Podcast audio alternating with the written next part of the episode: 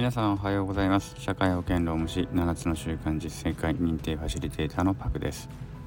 はいえーとですね。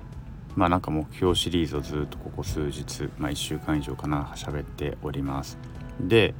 えー、っとね昔私もですねあんまりこういうの考えてこなかったんですね。どちらかというと親とかからなんか目標ないのとか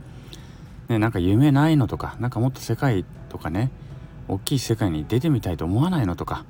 散々言われておりました。どちらかというと家でじっとしてるのが好きだったしなんか別に何でしょうね。うん勉強にしてもスポーツにしてもまあそこそこできてればそれでいいかなみたいな感じで、えー、過ごしていたんですね。結構本当無気力系の人間でした。でそれがまああるところからねだんだんあの変わるようになっていったんですけれどもうんまあどの辺から変わったのかっていうのはちょっと自分の中でもあんまりわからないですがその辺はねちょっとまた自分なりに思い出していくとして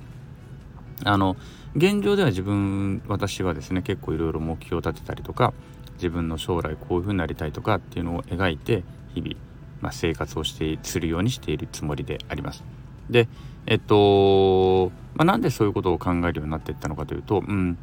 そうねやっぱりね死を意識してきたっていうのは一つ大きいかな。40歳を過ぎてきてあのまあそろそろ人生の折り返し地点に入ってくるんだろうなというのがまあ分かってくるわけですよね。平均寿命がだいたい男性でいうと今日本だと80何歳ですか？うん。でまあ今ね人生100年時代なんて言われていますけれども、まあ、100歳まで生きるかどうかっていうのはちょっとわからないので生きたとしても生きたとしても40代に入ってくればあと数年で、まあ、10年弱で折り返し地点であると。うん、で当然ね折り返したからといって全く同じような活動量で生涯残りの生涯を生きれるわけでもないわけですよね。当然いろいろ衰えていくと体力的にも衰えていくしうん脳とかだってね脳みそのその何て言うのかな使い方だって当然20代30代40代の頃とは変わってくるわけだ物覚えも悪くなってきたりとかするしだろうしね。うん、っていうことを考えた時にやっぱり自分の死というものをすごく意識するようになってきましたそろそろ自分の限界あ人生のうん終わりというものを意識していかなきゃいけないなと。でその時に自分がこのままでいいのだろうかと。今の状況で今の自分の水準でまあ死を迎えるまあ死へとね近づいていっていいのかなと。いうことをとても考えるようになったんです。うん、なんかね急にちょっと今日は死という話から入ってしまっていてちょっと重くなってしまったかなと思うんですけれども、うん、まあでもとにかくそういうことを考えるようになっていって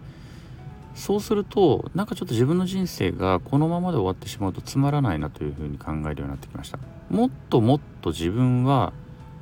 もっと成長できるし自分が見たことない世界がもっとあるはずだしまあ世界が見たことない世界があるというのと同時に自分が作れる世界ももっともっとあるだろうと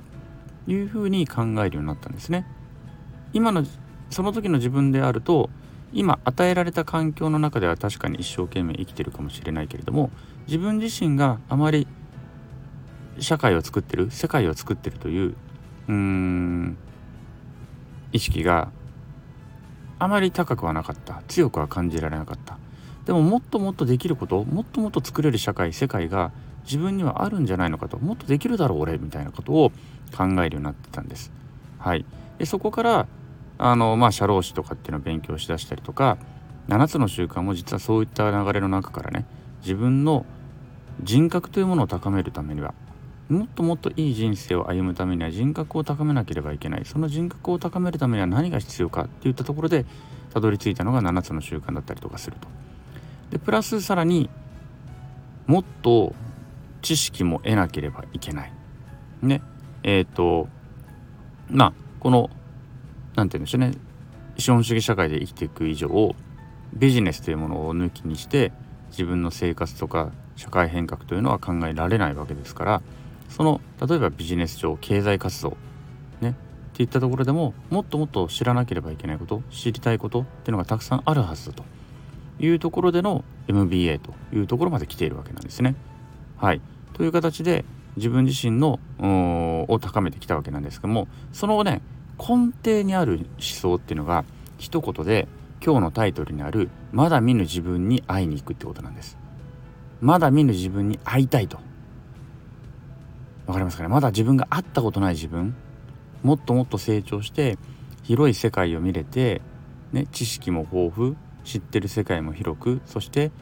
えー、社会変革世の中を変革していくための大きな力を持っているそんなまだ見ぬ自分に会ってみたいというのが今の私の一番の願望なのかもしれない。もちろん自分のまだ見ぬ自分に会ったの会うのがゴールじゃないですよ。その中そしてその後に自分が成し遂げたい社会未来を作っていく、ね、誰もが平等に生きれる社会誰もが誰一人生まれたルーツであったりとか、えー、例えば障害のあるなしであったりとか性別であったりとかそうしたことに矛盾を感じたり苦しまなくたりして苦しま苦しまなくていいような社会を作りたい。これは自分の原体験から来てるものだと思いますけれどもそうした社会を作るための大きな力をね発揮したいというのが最終ゴールですけれどもそういうことができるまだ見ぬ自分に会いに行きたいんだと。いうのが今の私の日々の努力の原動力となっています。はいということでねあの、まあ、今もう世の中の世界、えー、世の中ではねあの私なんかよりも全然頑張ってる人たちがたくさんいるわけで私の努力なんてのはへみたいなものであって毎日ねそういう意味では嫌悪感を感じたりとかもするんですけれども、まあ、それでもねあの自分なりに一歩でも進もうと思っている中で、まあ、もしも、あのー、もしもですね何か今日々の生活をしながらなんかちょっとモヤモヤしてるなとかうんなんとなく自分の目標とかって見つけられないなっていう人がいるのであれば一旦ねそういったまだ見ぬ自分に会いに行きた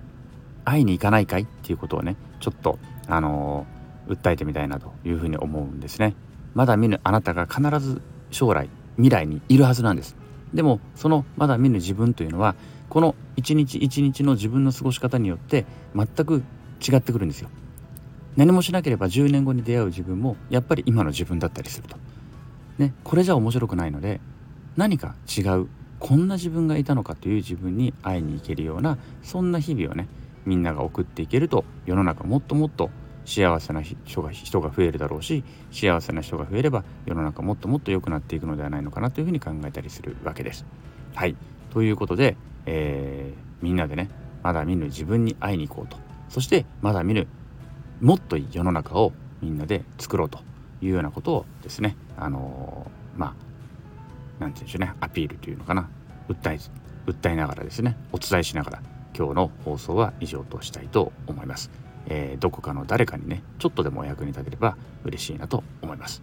はい今日は以上です。さよなら。